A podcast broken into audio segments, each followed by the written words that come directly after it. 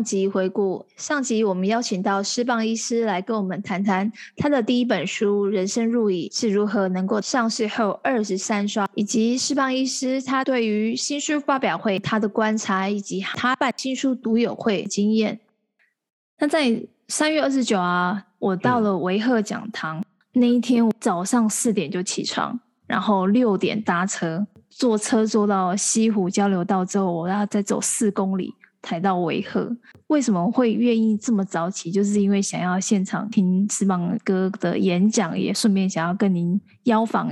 那一天我是特地抽空下去，就是要呃跟您认识。那在您那一场演讲啊，我非常非常的印象深刻。其实有三点，一点是你在一开头就都讲台语，告诉我们说有没有人听不懂台语的。然后现场我记得就我跟一个。那个男生，我们就举手，对，对，对，我们两个听不懂，其他人都听得懂。然后再来，你在开头，你先用了一首诗，是陈祖显牧师写给您的诗。世道感向，阮无惊，路引人心事前行。有说有论心喜欢，开讲觉悟起心定。不知道对不对？讲讲的讲的很不错啊。我来解读这首诗的意思，应该是说，他觉得您是虽然知道世间有一些艰险困难的地方，但你都无所畏惧，你还是有照着你想要做的事情去实践它。我不知道是不是大概是这样子的意思，可不可以请你也跟我们说？差不多，差不多。你你解释的非常好。也许我有机会的话，我也。请陈牧师再讲仔细一点。不过陈牧师他是跟我认识大概十四年以上了。十四年的话，就是他以前出书啊，新书发表会，我也跑到台北参加他发表会现场。然后啊，他看到我真的是很喜欢他的东西，又很投入啊。我记得我当天请他签书啊，我还同时。给他看我苹果日报有论坛版有登我的文章，然后我引用陈牧师更之前的著作，所以陈牧师他对我印象深刻，他是真的知道我非常喜欢他写的东西，嗯，然后他这十几年我做的事情啊，大概也都有所耳闻，因为他有在用脸书，就是说看过我在脸书上分享，有时候遇到一些不是很好的合作对象的事情，对，所以他才会这样去记录，这样就是。有时候遇到我们预期之外的事情，不用就气呼呼的，然后好像就放弃自己的本来在追求的价值，因为是你遇到的合作对象啊，他自己不好，他要去承受，并不是你你要去责备自己，还是放弃你要追求的道路这样。对，所以陈牧师确实是把我一些心境跟遭遇把它写下来。对啊，而且我觉得这首诗就是短短的四句话，但是就可以非常的知道你的个性，嗯、所以我觉得这首诗真的是写的非常的棒。他把我的书名就都写进去了，人生录影把它拆开，然后颠倒这样。我分享一个经验，叫做“甘险”，谁都甘险哦。我觉得你你这个甘险没有遇过很多次的人，你不知道这句话的力道在哪里。你搞不好觉得别人很会抱怨，就是说哪那么多甘险哦。哎、因为我毕竟有环岛演讲两百多场嘛，我遇过各式各样的主办单位跟场合，你不要多啦，四趴就好了，这样就有大概十来场，会比较难处理。这样你会遇到比较特别的人。哦，打个比方，譬如说有一次我受邀去台北一个算是露天的场合，然后那个时候是主办单位他算迟到了，所以我自己在张罗我的设备。结果就出现一个大神，他就说设备不要放这里，这里影响我们等一下办活动。那个大神是我认识的哦，我认识他好几年哦。嗯，然后我心里就想说，你不知道今天晚上主讲的是我吗？今天晚上活动就是我，我也看在他是年纪比较大的面子上。然后他后来发现是我主讲，应该吓一大跳，因为我是自己去，我我连去问说主办单位在哪里哦。怎么不赶快把设备弄好？我连这种事都不会做，我就自己默默把设备弄好。嗯，哎呀，他可能以为我那天是去去处理设备，还是说打杂之类的吧？对，还还给我一顿排头吃，我才不理他嘞。因为我就觉得我要做的是我的正道。那你要耍老大姐派头，我不跟你一般见识，我不跟你生气，我就做好我做的事情。然后那天呢，因为我们演讲场其实就是在那个立法院旁边。我真的有吓到哎、欸！我一直讲下去哦，然后人就一直满出去，一排一排满出去，满到那个马路 上。最后是马路上大概是五排人，我自己都吓到。那个狼都在那顶起来，人家说狼都在那顶起来。嗯，哎，身为一个演讲者，一辈子有一次户外场的经验，然后那个狼是顶起来哦，那是一种很大的成就感。那你想想看哦，我当天如果情绪被那个人主导，我去对他发脾气说。啊！大家拢熟悉，你给他叼起，叼几点没？哎，我整个气上来，完蛋了，情绪凌驾理智，我那天一定讲不好。嗯，我那天人一定都会散掉。哎，所以我很庆幸，我那时候已经不会跟那种人一般见识。那那就让我觉得说，那个人怎么会这样子？但你也不会显现出来，在内心想。我不显现出来，我也不跟他问，嗯、我不跟他问，嗯、因为我根本不欠他。对，他不是我的主办单位，他也只不过是一个听众。嗯。哎，所以谁都敢念，真的是谁都敢念，就是会有这种人。对，我觉得心境很重要，不管那个境是什么样的境，你就不为这样境而行动的话，就是不会影响到你原本要做的事情或你，你要呈现的。嗯，对，我们一定要清楚自己最主要是要做什么事情。然后那种脱序的人想要影响你的情绪，你就把它想象，你用你的意念。用一个粉红色的泡泡把它包住，嗯，这是个好方法。对，他就跟你隔绝了，对，对不对？你就，对嗯，对，你就把它隔绝，你就完全把它隔绝，隔绝到你的情绪不会被它牵引。对对，然后它那个泡泡里面原本原本还没包完全包住的时候，还听得到它一些碎碎碎碎碎念的声音。等它整个包住，它声音也停住了，所以你就不会完全受它干扰了。对，嗯，这是一个蛮不错的方法。那在演讲中啊，其实我还有第二个让我很印象深刻的是，四方哥在整场演讲啊，这中间设计了非常多的问题，那些问题都是有梗的。嗯、对哦，那些梗就会，其实这样子一一直诶一问一答的，其实也是在吸引那个听众的注意力，所以也会让我们对于您的演讲有更深刻的印象。对，确实那个设计是有这样设计啊，就是适度的收语放跟停顿啊。我们也要裁切演讲内容啊，五分钟为一个单位，就是假设这五分钟有听众分神的话，哈，他第六分钟要回来参与，能不能进来？那我们就要把它设计得到说他可以进来。嗯，万一他是想进来进不来的话，哦，他就没有办法继续跟上，那这个听众就有点就脱队了，这样。所以，even 我这个礼拜六那个林恒哲医师的，也应该是说我们录音当下这一周的礼拜六，是林恒哲医师请我演讲的演讲内容，他给我十五分钟了，我大概准备上百张投影片，嗯、那有些是因为年份哦，一个 next 就划过去了，所以那个花不到一秒，那基本上一张投影片我大概预计是五到十秒会讲完这样，有的就更快，所以我有预留一些播放影片的时间。那让我非常的印象很深刻，因为演讲结束的时候，还跟现场的听众说，三天内如果能在 FB 写一篇今日的演讲心得，然后 tag 士邦哥公开脸书发文，士邦哥会送出每个人一本陈天仲老师的新书《创新有理》，然后希望听众能够写心得呢。您的用意是什么？嗯，我觉得写心得的话，哦，就是我们可以有几个点去想。假设我说哦，一般我是设三天内的午夜前要写心得。假设我说，哎，三天内有午夜前写心得的，一个人我发一万块现金呢，这样整个意思就跑掉了。为什么？你如果给人家一万块现金啊，通常人家都会讲你好话，这就没有意思了，这反而失去写心得的意义。嗯、那我觉得写心得是这样，就是我希望有一个客观的还原现场。这是其中一个，第二个是他主观有什么好的，他可以分享给我，让我知道哪一些内容对他是 touching 的。那他如果觉得有一些待改进的不好的，他被冒犯的点的话，我会很希望他私讯给我。当然你没有办法这样去要求每一个人，有一些人他就觉得一直被送啊，一直被供出来，被有利后款，也有这种人。那没关系，我们听看看，说不定是他过分要求，说不定是我们有怠慢的地方。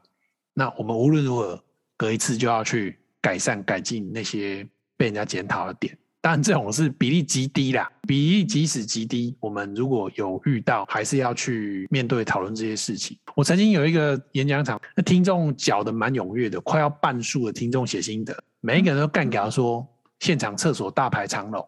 然后，哎，你想想看，厕所怎么会是我的事啊？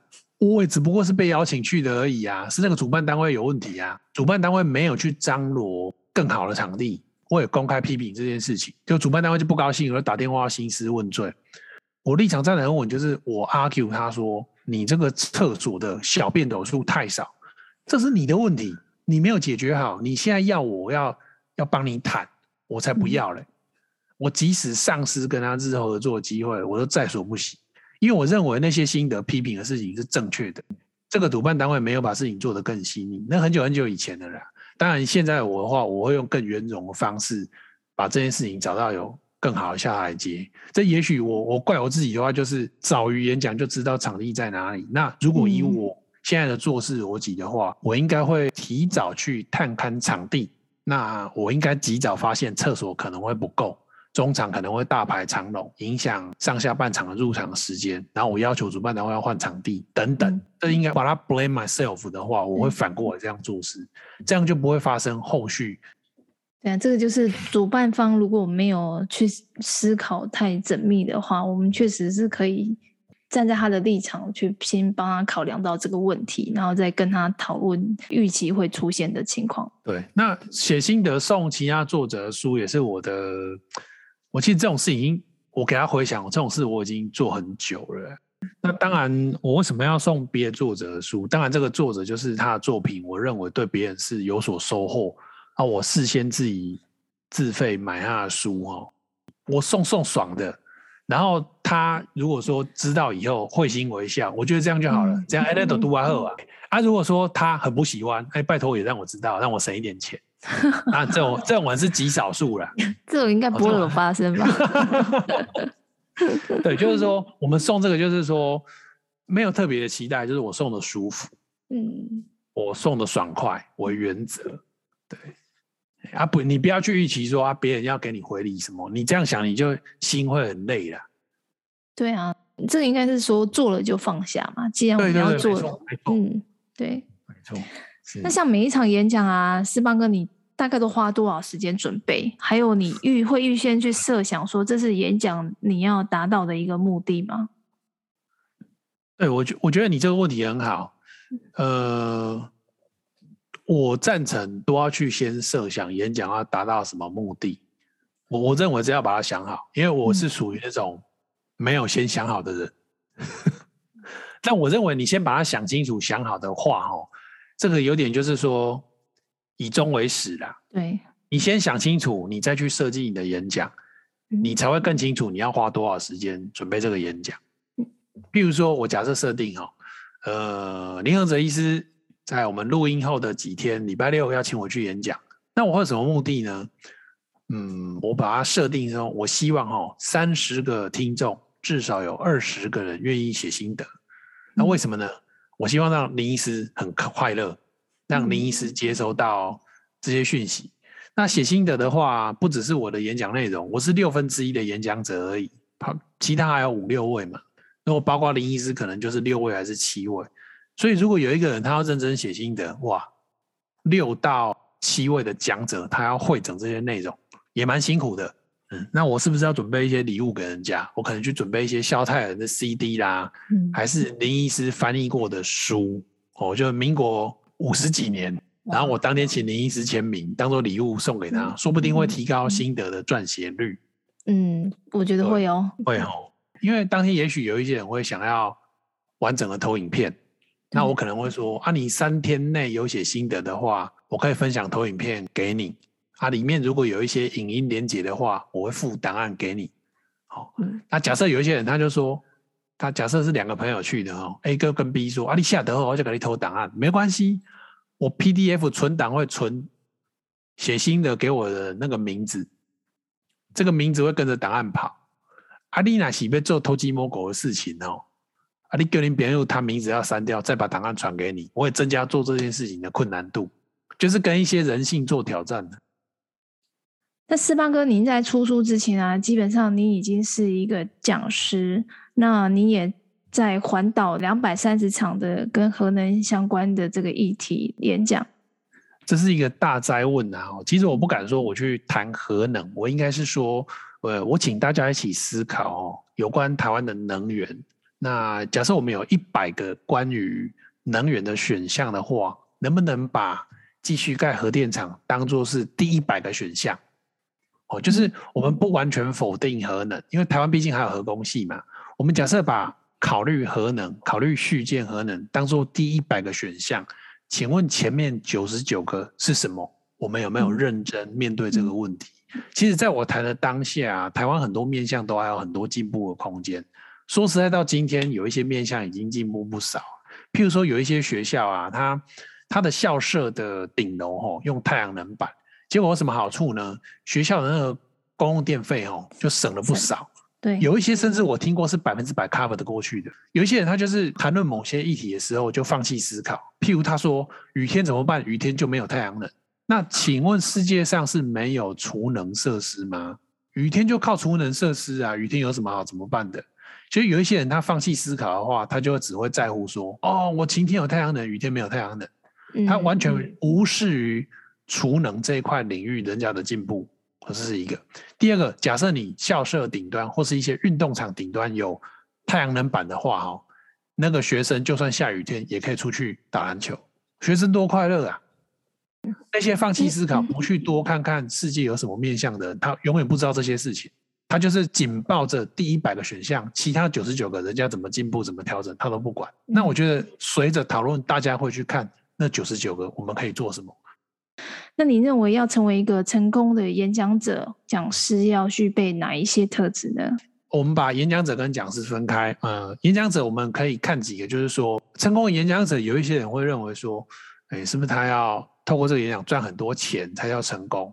假设我们用世俗的衡量，有些人也许用演讲费去衡量演讲者，这也是一种衡量方式啊，这我也不否认。那一个演讲者，譬如说牧师好了。通常大多数的牧师并不会因为单场演讲多成功而多了多少钟点费，可是他还是为大家所喜的牧师，他还是打动了不少人的人心。所以我认为一个成功的演讲者应该是改变多少人原本的想法，而往更好的想法，而愿意做出更好的行动，这样就是成功的演讲者。一般来讲，我们讲讲师啊，台湾我们应该用这个企业讲师来衡量，因为你要成为企业讲师是最困难的。真正当红的企业讲师，那个终点都是五位数以上。那为什么首屈一指的企业要找你去做企业训练的讲师？因为你有高的追准嘛，他看别人看不上眼，只有你可以带出这个效果。本来你的主管可能带人带的很吃力，本来你的主管可能 present 能力不够好。你的产品明明就很好，可是他讲不清楚，卖不掉。哎，你透过一些企业的教育训练，可以改善，改善你的业绩，改善你的。我们用离职率就可以看一个指标啦。哦，你真正一个很好的餐厅企业集团，你的离职率，我听到的说法是小于百分之二的离职率。哦，所以也许透过一些企业训练，你这个企业就不会老是在离职。类似这样子，所以你这个企业讲师的话哦，所谓成功就是你真的有改善这个企业本来的弱项。嗯，对，你本来英文能力大家不是很好哦，啊，哎，结果被你提升，大家多一多两百分啊，去国外参展的时候接订单的比率都上升了。哦，你的讲师应该是要能改变企业。那四邦哥，你认为演讲者要怎么来行销自己？这个问题也问得非常好，我觉得。呃，人家讲说有这个人设，然后有些人他在脸书上会营造好像很自己很热情哦，我到处要帮别人的忙。可是他，你跟他实际接触的时候哦，哎，吃饭就先迟到，然后讲好是他要请客哦，结果他跟你说忘记带皮包，身上没有信用卡，没有现金，变成是你要请，本来是他要请你，哎，嗯，哎，你这样就你这样就斗不起来嘛，对，跟人设不一样。对，人生就完全不一样，所以我觉得就是表里合一啦，不销而售。我反而不会谈要怎么行销自己，你就你是怎么样的，你就把它表现出来嘛。你是一个敢在背后捅别人的人，你够胆，你就在脸书上大方分享你怎么捅别人。你你如果两边不一样，你会很辛苦，你自己会精神错乱，你会连自己都给骗了。我一句话这么讲，你打交道来说，你想要跟一个呃不会迟到，然后大方又热情的人，哎，你想想看，九月如果约你吃饭啊，呃，当然我家中有急事，我必须可能十五分钟到半小时要看一次手机，哦，确认我爸妈身体健康。我有先跟你讲，跟没有跟你讲，你可能就是两种感受。嗯、对，没错。如果说我不是因为这种事情，可是我跟你吃饭过程，我们两个在聊天，可是我好像有点分神的听你讲话，然后我去滑我的脸书，然后去 regular check 我的 email，、嗯、那你的感受跟我很专心在跟你讲话，把手机盖过来切静音，又是两种感受嘛？嗯、所以你说如何行销自己，不如说如何做自己。如果你在脸书上是一个有礼貌的人，那你当面跟人家往来的时候，你要把你的礼貌拿出来，你不要这时候礼貌就搁置了。你不要遇到好像你觉得是比较菜、比较小咖的人，你就嗯对别人就是那种 manners 都不拿出来。对，那当你遇到何飞鹏的时候，你就超有礼貌。那你这种人，我我觉得你这种人就超失败的。你如果我我啊，我本来事先有你答的话哈，我就写说啊。当你对待你家的管理员的时候，跟你对待何飞鹏是一样的时候，啊，你有成功啊啦，你免行销你家己啊，你做人有成功啊，你别大细把去看了。那像出书，我想问一下，就是是吃饭哥，您出了你的第一本书，那您刚刚有提到嘛，您有在计划要出下一本，那我想知道说，你出书对你来说的意义是什么？出书，我在几场书友会最后我会说，出书是对我个人是从事某一种社会运动。那至于说我设定要达到什么样的效果，我通常需要时间的酝酿，等读者回应我。譬如说，已经有不少即将开设诊所或已经开设诊所的独友，他回应我说，他被我影响。他的诊所也要设立书墙，或是已经设立书墙。哎、欸，我听了就很开心呢、啊。虽然跟我一点关系都没有，我也不是他诊所的股东，可是我听了就很开心。那那个意义啊，就是这个开心。那有些朋友他会跟我说，他去哪里去演讲，他也学我把讲师费，有时有的人更疯哦，有有的人可能比较好赚，他就是讲师费乘以十，他自己把讲师费乘以十哈，他受邀去演讲，因为他可能是某一科的医生。然后他把讲师费乘以十捐给罕病基金会，为什么？他说他看我捐那么多，然后他以前也没有人教他说捐赠哦、奉献这种观念。嗯，他本来设定是他等他六十五岁以后哦再来慢慢捐，然后他觉得他看到我的行动，他很感动，他就说他现在就要开始，他不要拖到六十五岁。哎，我听我很爽啊，虽然跟我一点关系都没有，他捐的单位我也不是董事，我也不是监事，那我默默看着这一切，我就觉得哎，好像还不错。因为我没有去勉强任何一个人，他要发了我任何一个行动。可是有一些人他自己就感动到了，他自己就去做，然后他可以选择不跟我讲，或者说他觉得他要更有成果再跟我讲。我就是都默默的欣赏这一切，这样。对啊，这个就是成为一个我们讲引领，而还是说成为一个大家可以仿效一件对的事情，然后我们把这件事情扩散出去，影响更多人来做这样的事情。我觉得这是一个很棒的一个善的循环。对，我觉得有过去我一些演讲场合，其实我严格讲啦，就是两百三十场哦，大多数的主办单位都对我很好了啊，那种。搞出一些奇奇怪怪的事情，消耗我的心神的哦。严格讲，大概小于十场了啊。十场里面可能五场是小毛病的，还有五场真的是比较夸张。我当下其实是心很累的，但是我后来给他回想啊，我透过观察那样子的人，去反省检讨自己，不要做出类似的事情。嗯、对，也是一种。我光想到这样，对，反而是给我更大的力量。就是我们不要一不小心成为我们所最不喜欢的人，我们不要怠慢别人，不要跨把人跟他 say 卡，我就可以就是没有把人家当成一个遣词用字都要很小心。你把谁都当做林志颖去对待哈，大家都很喜欢你。嗯，就是你你常常抱着祝福别人的心哦，你自己就会走得很顺的。我我最后分享一点，就是 Shannon 跟我访问之前哦，我们好像是正式录音前有讲一段，我自己还蛮喜欢那一段。他说哦，我们就聊到那个时间管理跟脸书粉砖这些事情，我就跟他说，如果以脸书跟粉砖来说，我是花比较多心力在脸书，为什么呢？因为粉砖是任何人都能来留言，我真的回不完，所以我粉砖那边是比较佛系经营，有时候就是贴一些我喜欢的活动或者我喜欢的文章的段落。嗯，啊，你谁去回？我看我时间，我真的忙，我就是谁都不回。啊，如果有空的话，就是谁都赞一下，这样表示欲跨过啊呢。嗯，那脸书这边我回的，我经营的比较花心力，就是说我设定只有。Facebook friend 就是说已经有连友关系的人才能留言，为什么？为什么我不让陌生人留言？我真的回不完啊！可是你一旦是连友的话，我基本上就是至少用按赞回应你。那如果你触动到我还需要用文字回应你的话，我就回你一段文字。我认为我的脸书文是对我自己的咀嚼跟反省。那假设你很呛，你觉得我发脸书文是在呛你？事实上不可能，因为我是在跟我自己对话，怎么会是呛你？如果你觉得我在呛你，那你又留言来呛我，我第一次当做误会，第二次我可能就把你解忧再见。因为我没有心力去回应你这些，嘿，我不是你的心理师，我不是你的身心科医师，我不负责你身心状态的不平衡，我大概是你的 mindset 是这样。那这时候我们不要被他的情绪卷进去。对，对，这非常非常的重要，否则我们被这些力量就就牵引不完了啦，我们就没有时间去做正事了。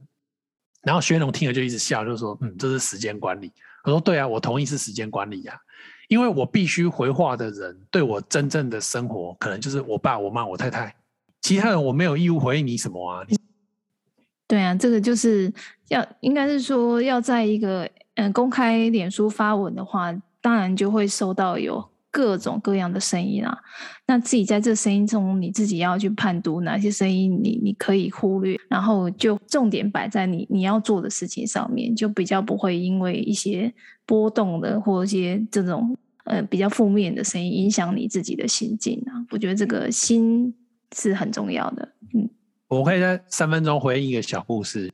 我的好朋友洪培云，他几年前在脸书分享词组。告辞的词，祖先的祖。嗯、我在粉砖那边就分享他对，然后呢，就有一些人他不是很同意，不是很同意没关系，不是很同意你，我不会删你。可是你不是很同意到对我有敌意，对我要攻击，我不想要忍受这些情绪，嗯、所以我就封掉两个人。那两个人是纯粹要来吵架找我麻烦，我不理他。那其他有一些不是很认同，不是很清楚词组的人，我就放任他。我也没有特别回应他，我就看他跟别人对话。那有时候我要出手回应，我会稍微回应一下子。其实我发现啊，很多人根本搞不清楚词组的意思。我后来去理解词组，我觉得词组还蛮有意思的。词组就是说，假设男生女生分开，传统的词组是说，女生自己去城隍庙或是什么庙，然后透过一些简单的仪式，有点像是跟男方那边的祖先 say 拜拜。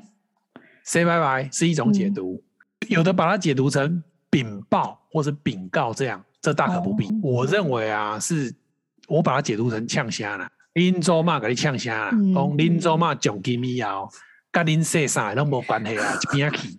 在我的解读是这样，所以我觉得这根本不是什么父权的产物。有一些把它解读说这很父权，他很不同意怎么样啊？有一句话不是别人结婚干你屁事。所以我就跟裴云说，你可以写一篇会爆红，别人词主关你屁事。你屁事。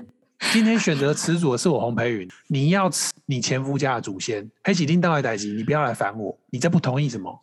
我词主是持我这边的，持持我某人的主，这是超支在我。那有一些人就很啰嗦啊，他说，那你的前夫也要辞你这边的主，这样才完整。哎，习俗是你一个酸民可以制定的。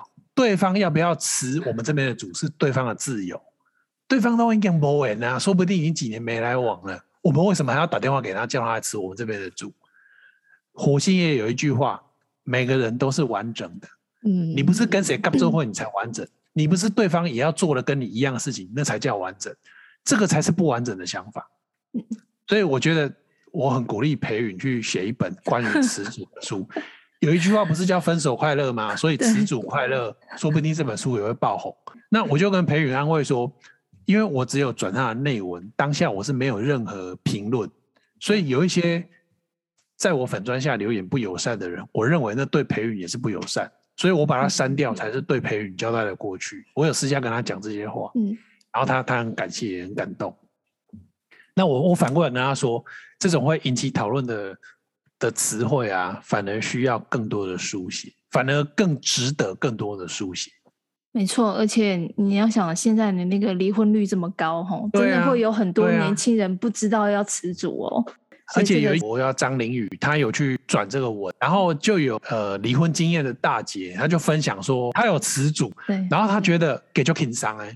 然后就有那种很啰嗦的酸民路人哦，就跑来说：“那你前夫也要辞组，这样才完整。”你看又来了，我要骂人了。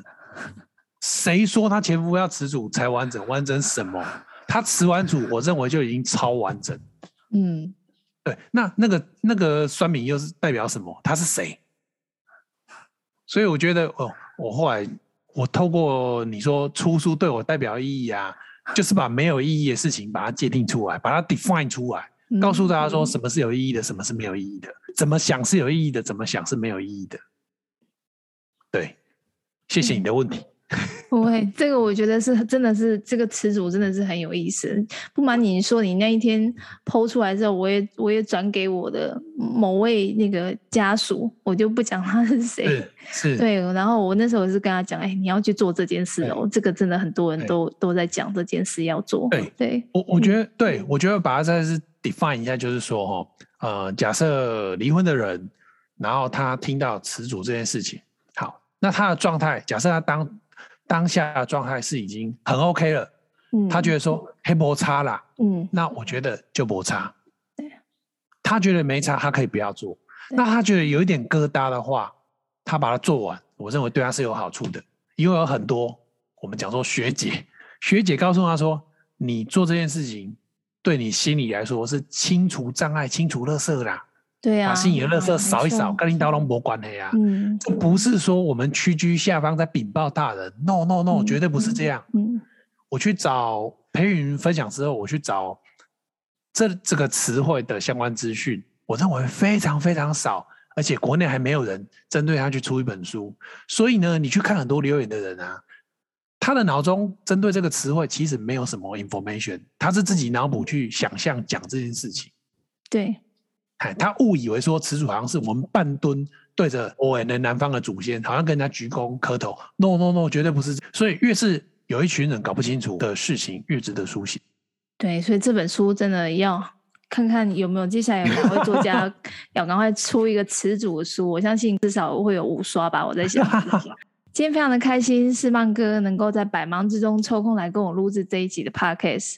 那也感谢士邦哥教我、引领我，要成为一个作家，除了要写书是重点以外，另外行销也是非常的重要的。那希望接下来还有荣幸可以在一起，士邦哥跟我们聊聊其他相关的其他的议题。谢谢士邦哥。好，谢谢九 N，。说不定哪一集我们特别来把那个林亨哲医师这集，我从准备中。然后演讲中到演讲后也可以来讲一集，可以啊。然后到时候再请那个林医师来听一下这个 podcast。哦，他一定会很爱哦。对，他一定会觉得哦，原来你准备这么用心，他真的对你真的印象真的此生根本忘不掉了。谢谢四旺哥，